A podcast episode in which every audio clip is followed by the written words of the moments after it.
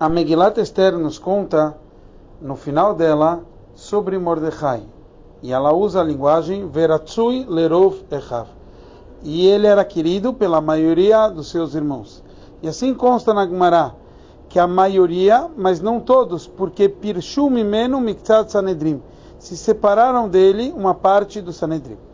E o Rebbe nos traz algumas perguntas, e devemos entender qual o significado que parte do Sanedrim se, se distanciou dele? Eles não concordaram? Deveria estar escrito a linguagem, tipo que eles discutiam com ele. Que quer dizer, eles se separaram dele e uma parte do Sanedrim. Para explicar isso, o Rebbe nos traz que o Rogachover, o Gaon, o sábio de Rogachov, ele trouxe que existe uma discussão entre a Gemara Bavli, a Gemara da Babilônia, e a Gemara Yerushalmi, ou seja, de Israel. A Gemara Babli fala que os Hassidim, quando ele se comporta dessa forma mais hassídica, então a Torá dele mistameret, a Torá dele é cuidada.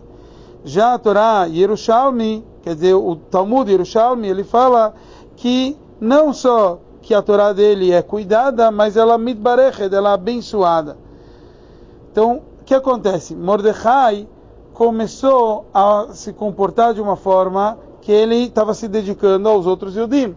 Então ele está abdicando de poder estudar a Torá ao máximo para poder ajudar as outras coisas e salvar a vida dos outros Yudim. Por isso ele se juntou e virou um ministro importante do Ahasverosh. Nesse momento, Pirshum Meno, quer dizer, o Sanedrim, parte deles, não conseguiram acompanhar, eles acharam que isso é inadequado. Porque para ser do Sanedrim não basta eu estar estudando a Torá, eu Quer dizer, a minha Torá está sendo guardada, eu tenho que evoluir na Torá, eu tenho que estudar a Torá. E como Mordecai perdia parte do seu tempo não conseguindo estudar, porque ele tinha que fazer os afazeres públicos, então por isso eles se separaram em parte dele. Obviamente aqui a gente vê que na verdade Mordecai deu de si, ele perdeu até importância no Sanedrim, porque ele não conseguia estudar a Torá como ele gostaria. Por isso está escrito que no começo ele era chamado quarto de importância no Sanedrim e depois disso ele se tornou o quinto. Que a gente aprende é que a gente tem que dar de tudo, até do nosso espiritual, para causar o bem-estar dos nossos irmãos, de cada um. E esse é o conceito que a Megillah termina, Doresh Tov Vedover Shalom Lechol que ele buscava o bem-estar de todos.